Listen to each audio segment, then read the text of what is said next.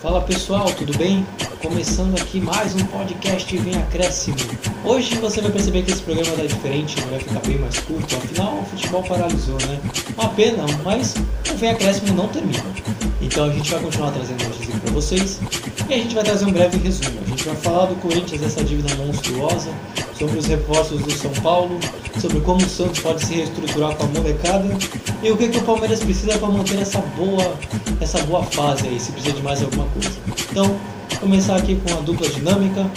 Fala Vini, fala Vitor. Começando aqui pelo Vini, como é que você tá? Tudo bem? Salve artistas, futeboleiros e damas! Pois bem, sem me alongar muito, até porque, porque o podcast tem que ser curto mesmo, mas enfim, dividindo cabine, está aquele que tá com cabelinho na régua, só falta riscar a sobrancelha. Fala aí, então, como é que você tá? Tudo bem? Fala Vinícius, Luiz, tudo bem? Pessoal que nos acompanha, obrigado pela presença, pela sua companhia. Vamos falar de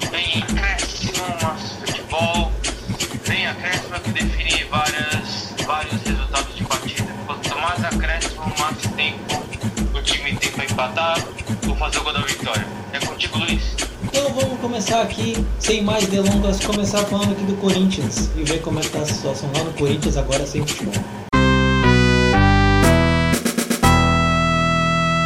Uma entrada um pouco diferente, né? Afinal não tem futebol, a gente gosta de colocar a- as frases dos técnicos para começar aqui a gente falar do clube escolhido. Dessa vez foi uma entrada diferente, vai ser assim para tua, para o resto do programa, afinal não temos mais futebol, mas a gente começa falando do Corinthians. Vini, saiu uma entrevista essa semana que tá dando o que falar no meio corintiano, de que um diretor de futebol falou que a dívida do Corinthians está batendo quase um bilhão de reais, sem contar a arena. E aí, cara, você tem alguma coisa para poder comentar? O que, que você acha? Olha, o Corinthians tá sem. O futebol tá parado e o Corinthians tá rezando para voltar, né?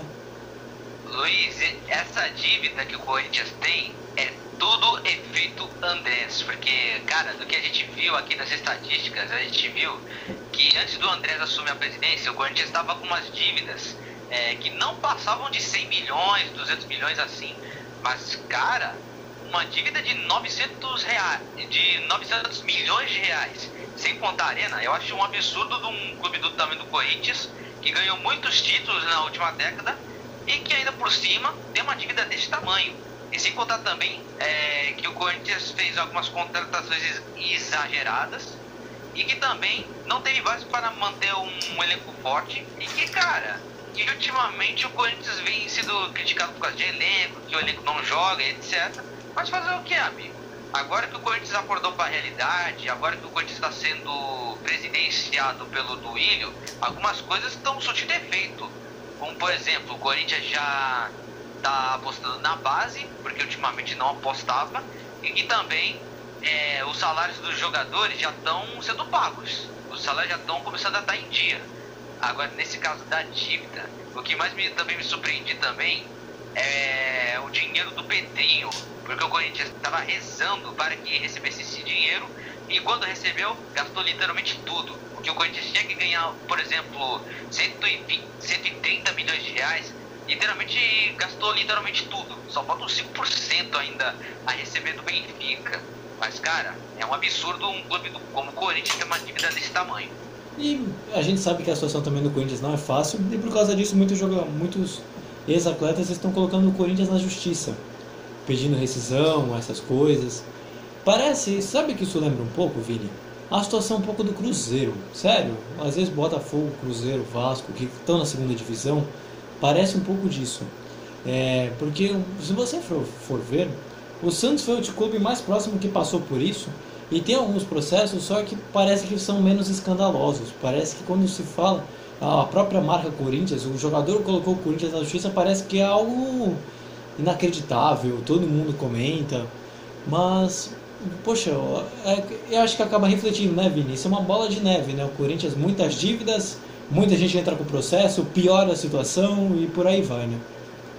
Uma das coisas que também influencia na, influencia na dívida do Corinthians, porque é, tem jogadores que chegaram no clube, não demonstraram vontade de treinar num clube como do tamanho do Corinthians, e mesmo assim quer arrancar uma grana preta num clube do campanha do Corinthians. Isso mostra o quanto o atleta é cara de pau.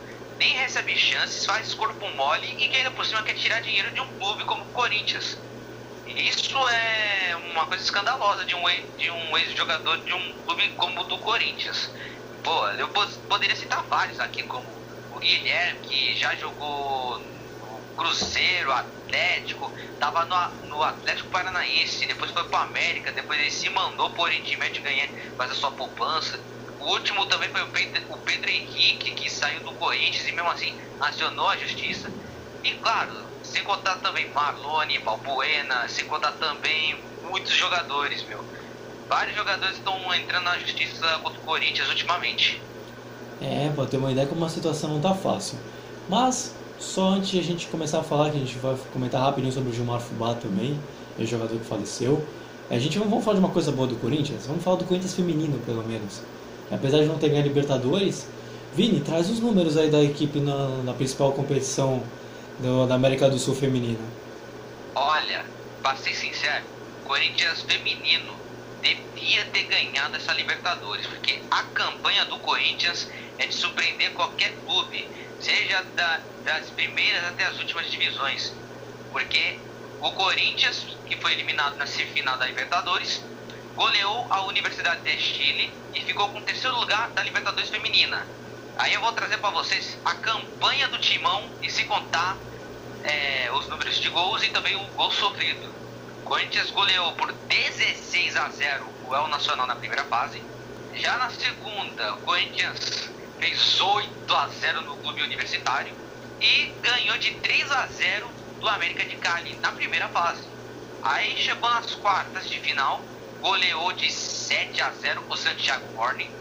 Na semifinal, pegou o América de Cali, aquele mesmo adversário que, que, que, que ganhou de 3 a 0 e o Corinthians empatou e perdeu nos pênaltis. Ou seja, enfrentou o cara na, o time na primeira fase e foi eliminado na semifinal.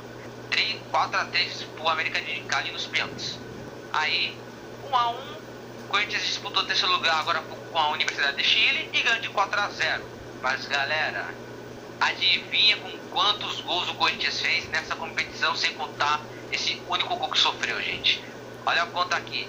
16 mais 8 mais 3 mais 7 mais 1 mais 4. Luiz Felipe do Céu, me fala quanto, quantos gols? É, 16 com 7 dá 12. Olha, cara, eu sou, eu sou formado em jornalismo. Eu só sei por causa que você me falou antes, que foi 39 gols. Isso mesmo, é, é que eu queria que você falasse, chutasse o número, eu ia falar assim, um pouco mais. Ah, Aí depois não, eu ia falar, eu... fala 300, fala 300. Não, eu só 16 mais 7 mais 4 aí, mano, eu já me perdi no meio do caminho. Pois é, Corinthians feminino fecha essa Libertadores em terceiro lugar, com 39 gols marcados e apenas um gol sofrido em 6 partidas. E aí, a gente já vai pegar uma notícia daqui a pouco para ver o que, que aconteceu entre a, entre a final de América de Cali e Ferroviária. Exatamente, a gente grava no domingo, então está saindo. Então a gente está gravando exatamente no momento em que está acontecendo a final da Libertadores Feminina, que o Vinícius já falou o jogo, que é entre Ferroviária e América de Cali. Mas Vini, para fechar não de um modo muito positivo, falar do Gilmar Fubá, né? Jogador do, do, do participou do Corinthians, era uma grande personalidade, foi campeão mundial naquele de 2000 que ainda muita gente contesta, mas é campeão de um mundial da mesma forma. Faleceu aos 45 anos de câncer. Como é que foi a carreira dele, Vini, mais ou menos com a camisa do Corinthians? Gilmar Fubá morreu com 45 anos, vítima de câncer. Ele foi um ex-jogador do Corinthians, ele participou de campanhas vitoriosas do Corinthians. É, ele ganhou o campeonato brasileiro, ganhou mundial apesar de ser um mundial muito contestado por, muitos clubes, mas é um mundial legítimo pela FIFA. É, o Gilmar Fubá, ele era uma pessoa muito resenha, é tratado como ídolo por muitos torcedores. O cara, toda vez que chegava, era só alto astral. E a passagem dele pelo Corinthians foi uma passagem até breve. Chegou a, a marcar poucos gols, por exemplo, marcou uns 5, se não me engano e ele deixou um legado no, no futebol do Corinthians que é o seguinte, que é sempre ter garra e vontade até o final do jogo. E o cara era, era figuraça, pelo que eu soube dele. Então, para quem a gente fez um breve resumo aqui da parte do Corinthians, não ficou muito longo, até porque também não tem futebol. Quando voltar a gente se aprofunda um pouquinho mais. Então agora vamos falar do São Paulo. Mas fala, Vinícius. Já levantou a mão, já tô até vendo. Eu tô aqui agora com os dados da Libertadores Feminina. Como eu falei que tá tendo Ferroviária América de Cali. Estamos com 19 minutos do segundo tempo. A Ferroviária tá ganhando de 2 a 1 do América de Cali. É só isso e daqui a pouco já volto. Com mais informações dessa Libertadores Feminina. Nosso repórter de campo, né, Vinícius? então a gente vai falar agora do São Paulo. Agora eu vou empurrar pro Vitor aqui e a gente vai conversar um pouquinho sobre esses reforços do São Paulo e muita gente mais que dá para trazer. Então, com uma entrada um pouquinho diferente também, né? Assim como foi no Corinthians, a gente vai começar aqui falando do São Paulo. São Paulo fez alguns anúncios durante sua, sua semana do Orejuela e do Miranda principalmente e também anunciou também o Alex como Alex é jogador, aquele que fez o Coritiba, fez grande carreira no Fenerbahçe, vai comandar, vai ajudar a equipe sub-20 do Tricolor. Vitor, é só o São Paulo vem fazendo uma movimentação interessante no mercado. Isso sem contar as futuras transações que o São Paulo vai fazer que a gente vai comentar daqui a pouco, né? Com certeza, Luiz. Essa questão do Alex, seu novo técnico do Sub-20, ele está é, substituindo o Orlando Ribeiro, que ganhou a Copinha de 2019 do São Paulo. Ele está fazendo um bom trabalho, só que Aí já acho que já foi uma outra parte do podcast é, para comentar essa coisa do Orlando Ribeiro, o, o, motivo dele ter saído. Mas eu vou tentar resumir aqui só para não deixar esse negócio de suspense. Quando o Dini saiu, o Orlando, o Orlando pensou que seria ele do sub-20 para assumir o, o comando do São Paulo nessa reta final do Brasileirão. Só que optaram pelo Marcos Visoli. E aí o Orlando Ribeiro ficou chateado com essa atitude, atitude porque ele se via pronto e foi por isso que ele pediu demissão. Ele saiu de São Paulo. Então foi por esse motivo. Aí, para substituir ele, foi é, decretaram do Alex. E isso daí faz parte de uma ideia do Murici Ramalho. Porque você lembra aquela famosa dupla? Murici Ramalho e Tele Santana. O Murici foi o aprendiz do Tele. O Tele fez um São Paulo espetacular, Murici também, né, nesse tricampeonato tudo. São Paulo fez um grande trabalho e agora estão preparando o Alex para isso. Ele começar a, a, a ver a equipe do Sub-20 e tudo, colocar suas práticas, ele ser o novo técnico de São Paulo daqui a umas gerações para frente. Então é, esse é um dos motivos do Alex ter assumido o Sub-20 do São Paulo, com esse plano de, de jogo. Não, legal, é interessante, muito, muito boa analogia, eu não tinha pensado por esse lado. Mas também de campo, né? Até mesmo a gente falando agora de campo, o São Paulo também reforçou bem a sua defesa, né? Tudo bem que o Juan Fran não fez uma grande temporada, mas trazer um Orejuela que faz bom campeonato aqui no Brasil e você trazer um zagueiro experiente como Miranda, já consagrado, e que ainda é de bom nível, né, jogando aqui no futebol, aqui no Brasil, é interessante, né? O São Paulo ah, tem tudo para ajeitar a defesa daqui para frente. Luiz, é, como eu posso dizer, nova diretoria, no, novos, novo time, novo time, né? O São Paulo tá com essa questão de dívida, né? Não tem muito dinheiro em caixa para contratar tudo. Aí o São Paulo com o Rui Costa tá sendo certeiro, na minha opinião. Contratou o Orejuela, dos seis reforços, o Orejuela acho que foi o único que o São Paulo pagou para comprar os direitos econômicos. O Elo foi o único que, né, pegou do bolso tudo. E de resto, foi o Bruno Rodrigues foi por empréstimo, por 250 mil da Ponte Preta, vai ser um ano de duração aí com opção de compra. É o Miranda, dois anos, contrato. O Éder, dois anos de contrato também. Tava jogando no, no mesmo time que Miranda, atacante. O Benítez, que tá vindo, pode anunciar é um bom jogador também. Aí tem o William, esse é uma surpresa para mim também, acho que para todos nós. A questão do William, é, ex-Palmeiras, estava no Toluca do México, tudo. E, e teve só mais um. Eu não tô me lembrando, mais um. São seis, né? Ah, eu não lembro agora exatamente o número. Realmente, eu não lembro exatamente. Não, mas tem, tem, deve ter mais um. E é isso, o São Paulo está contratando bem. É, de, de resto, assim, porque eles vieram tudo livre. Acabou o contrato dos dois, do, dos três, na verdade, do Miranda, do Eder e do William. Então foi sem custo, só foi acertar o salário. O do Benítez foi uma, posso dizer, uma troca. O Vasco, tudo, o Independente. O, o Bruno Rodrigues foi questão de empréstimo, tudo. Então, mesmo sem muito dinheiro assim, o São Paulo está fazendo pontuações, no meu modo de ver, é, acertadas. Porque o São Paulo tá com, tá com elenco, elenco enxuto. E com mais esses jogadores assim, parece que vai fazer uma boa temporada. E agora falando um pouco sobre questão um pouco mais política, mas também não deixa de ser do futebol paulista também. O São Paulo foi o único clube que é, foi a favor da justiça, de justiça comum para voltar o futebol no Campeonato Paulista, o único time considerado grande no estado de São Paulo. Santos, Corinthians e Palmeiras né, foram, a favor, foram a favor, talvez, entre aspas, a paralisação. O São Paulo foi mais incisivo aí, aí da justiça. Vitor, você considera isso uma ação positiva ou negativa, contando a é, aproximação com os quatro grandes, com federação, próprio São Paulo? O que, que você enxerga dessa decisão única, entre aspas, do São Paulo, já que os outros três não acompanharam?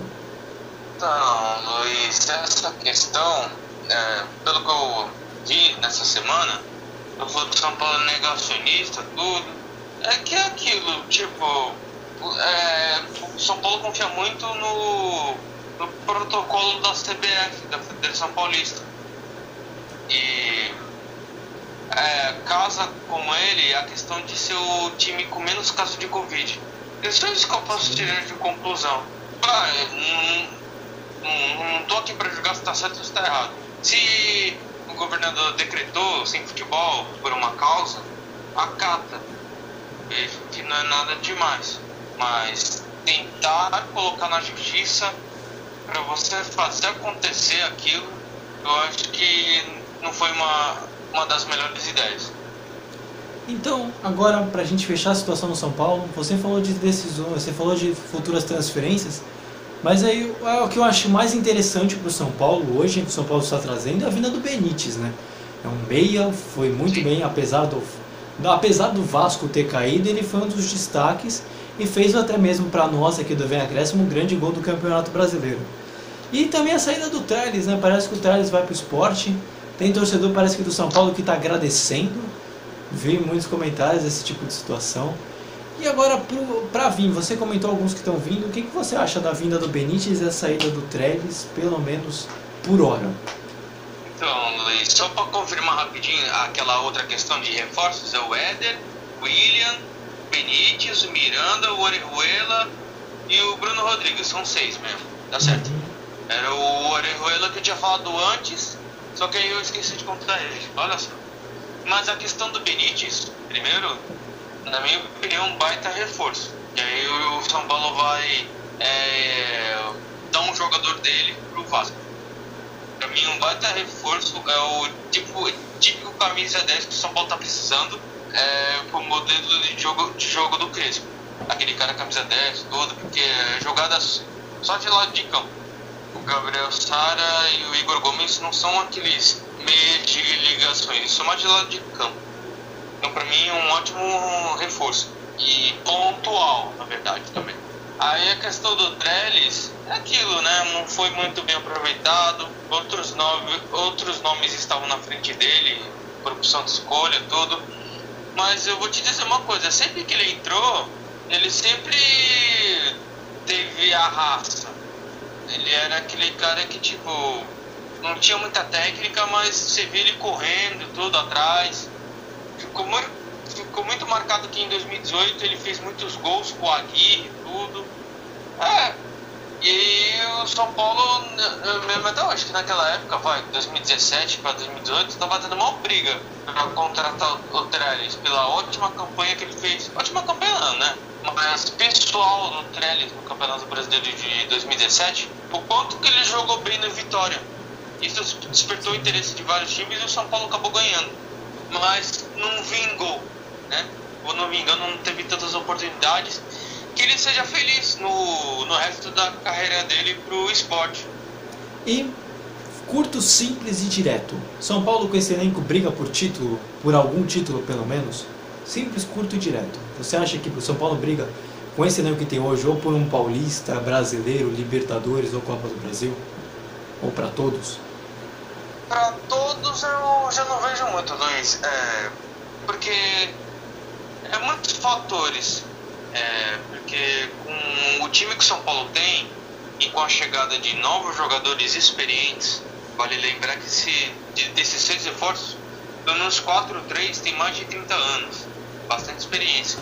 Acho que, creio eu, que faltou isso para o São Paulo no Campeonato Brasileiro do, do ano passado, 2020, terminou agora. A questão da experiência, só tinha o Daniel Alves, assim, o, o Reinaldo, o Pablo, time de São Paulo, de experiência no campo.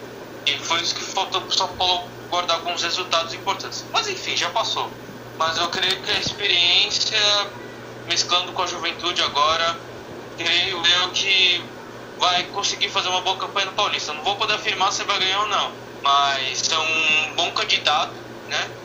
Com o Crespo, tudo encaixando o time, fazendo o modelo de jogo, creio que o São Paulo é bem favorito para as competições a seguir. Boa. Então agora vamos agora passar para o Santos e ver como é que está a situação santista sem futebol.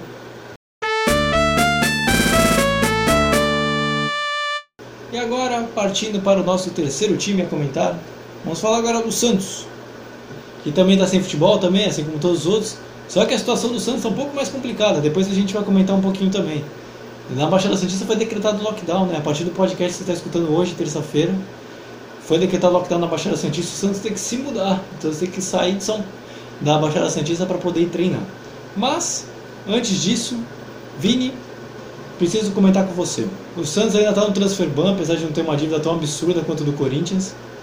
E muitos se perguntam sobre essa molecada do Santos, né? Que vai ter que pegar essa bomba de pré-libertadores, fase inicial, disputar paulista, brasileiro. Tu acha que a molecada dá para resolver? Tu acha que dá para confiar na molecada pra, nessa fase decisiva, apesar de estar no início da temporada ainda? Dá para confiar, até porque na base a gente já passa por, por campeonatos brasileiros, brasileiros da área, tem, sem contar também Copa do Brasil, Libertadores e até o Mundial dessas categorias. E se essa molecada disputou isso nos juniores, com certeza no, no profissional eles não vão se intimidar diante de grandes adversários. É... E também acho que a questão mais central do Santos nesses últimos tempos foi, essa, foi que estava sem o Marinho, né? Muito se comentou, não, Marinho joga, Marinho joga, foi o grande jogador da temporada passada, como é que é o Santos sem Marinho? O Santos completou um mês de temporada sem o, o camisa 11 na Baixada. Você acha que o Santos se saiu bem sem Marinho? E se, o que, que você acha que vai acontecer quando ele voltar?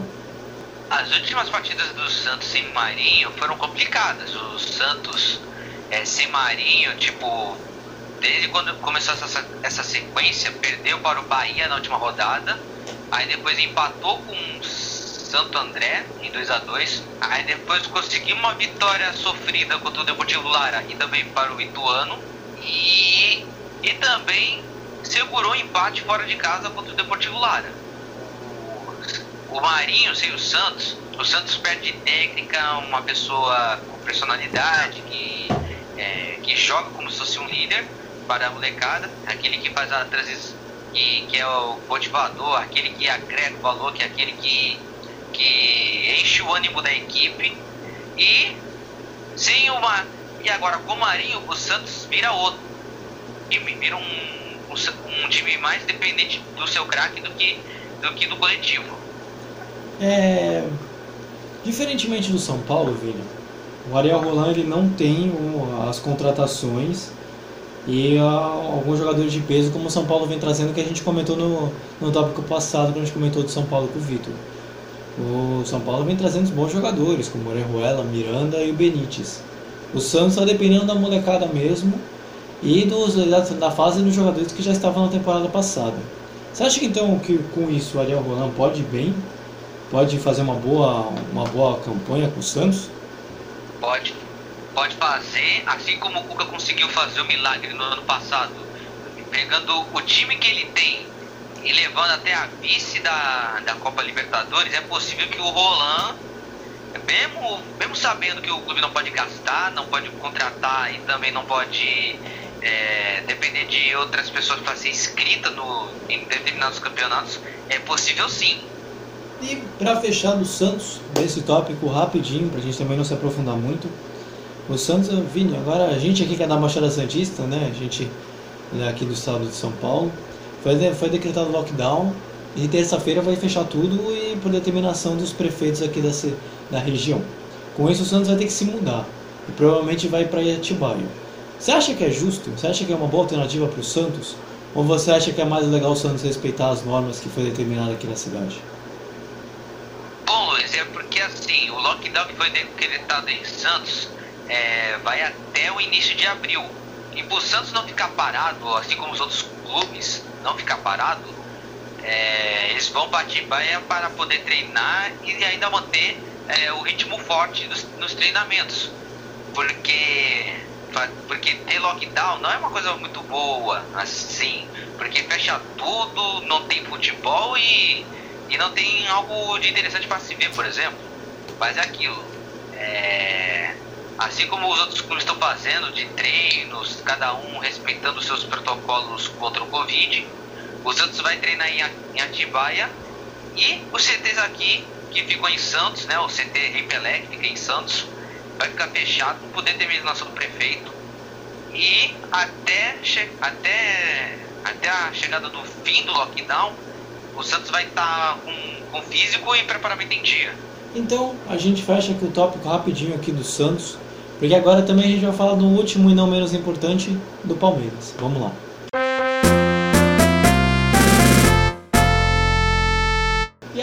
Para fechar, falando do Palestra Itália, do Palmeiras, do time da academia, é, a gente vai comentar sobre a situação de que agora também o Palmeiras está começando a voltar a ter a temporada 21 mesmo, começar de fato. Com a paralisação do futebol, alguns titulares voltaram a treinar. E, Vitor, agora os reservas tiveram sua oportunidade e agora os titulares voltaram a treinar. Para vocês, acham que o Abel vai fazer alguma alteração no elenco? Ou não? Ou você acha que os, titula, os reservas não aproveitaram muito, já que os titulares estão voltando agora? Creio que não, Luiz. Eu acho que vai continuar a mesma base de time. Creio que vai ter algumas mudanças, tudo, porque né, acabou de. acabou a temporada 2020 do Palmeiras na, no título da Copa do Brasil, com o Paulista e já teve essa parada, ou seja, tudo isso afetou muito o planejamento do Palmeiras, que era justamente os titulares pegavam uma semana ou dez dias de férias e aí né, fazer um escalonamento. Aquele time descansa, aquele treina, descansa, treina, joga. E aí quando os titulares voltaram de férias, aí teve essa parada. Ou seja, vai ser benéfica o Palmeiras que jogou muitas partidas. Então, para todo mundo ficar do mesmo nível. E o Abel Ferreira merece todo, todo descanso possível. Ele está fazendo um ótimo trabalho. Eu acredito que uma mudança ou outra no time vai ter para poupar jogador. É, e o Palmeiras contratou o Danilo Barbosa. É, eu que já queria falar dele agora. Palmeiras, apesar desse elenco todo recheado, trouxe mais um atleta. Danilo Barbosa, que se eu não me engano veio de Portugal brasileiro vindo de Portugal, foi muito bem recomendado pela boa campanha do Abel Ferreira, pelo, pelo Abel Ferreira e sua comissão técnica. E você, mais um bom jogador, né, Vitor? Agora é para implementar agora legal no elenco. Exatamente, Luiz. Ele. Você sabe quem é esse Danilo, Luiz? Não, eu, eu conheço um pouco, mas conte ao nosso ouvinte que de repente não o conhece. Então, ele começou. Queria da Colina, Vasco da Gama? Colina, calma. Vasco, Vasco. Ele é da Colina. Não, é. Vasco, ele é criado do Vasco, tudo. É, depois ele transferiu muito cedo para a Europa, tudo. Ele já foi comandado pelo Abel Ferreira. Ele tem 24 anos. Ele é o meio-campista. É, no meio do jogo, ele é volante, tudo. Na posição do Patrick de Paula, Danilo, ou seja, ele não se limita só a marcar, defender tudo. Ele também participa da construção das jogadas. ele vem para suprir a ausência do Emerson Santos e de mais um jogador que saiu, Ramires. Então, 24 anos, não sei dizer se é para suprir a ausência de alguém, tudo, mas é, é por causa desses dois mesmo que saiu, Emerson Santos e do Ramires. Então, Vitor, fica a grande pergunta para o torcedor palmeirense. Depois de uma tríplice coroa na temporada passada, e apesar de todos os problemas de calendário, o Palmeiras se sobressaiu e fez uma excelente campanha na temporada 2021 e provavelmente vai se estender agora para 21-22. Então a pergunta para o torcedor palmeirense que fica na cabeça dele é: o, o, o que, que o Palmeiras precisa para se manter ou ainda até melhorar para essa temporada? Você acha que há alguma fórmula, algum jogador, regularidade? O que, que você acha que o Palmeiras precisa fazer para repetir essa grande campanha que fez na temporada passada? Essa pergunta é muito interessante, Luiz, porque ela foi muito debatida quando o Flamengo ganhou tudo. Aí eu me lembro que numa entrevista o Jorge Jesus falou assim: é, é difícil você chegar no topo, mas é difícil você se manter no topo. Isso não foi o que eu falei, tá? Porque senão, pô, o Vitor é poema, o Vitor fala frase. Não, lembrei, é coisa do Jorge Jesus. Então ela fez muito sentido. Então cabe, cabe muito no Palmeiras nessa situação. O Palmeiras chegou no topo, né? Ganhou os três campeonatos, tudo. Agora o problema vai ser manter. O problema vai ser manter a regularidade, aquela questão também do São Paulo, né? Do Brasileirão, tudo São Paulo uma forma de jogar.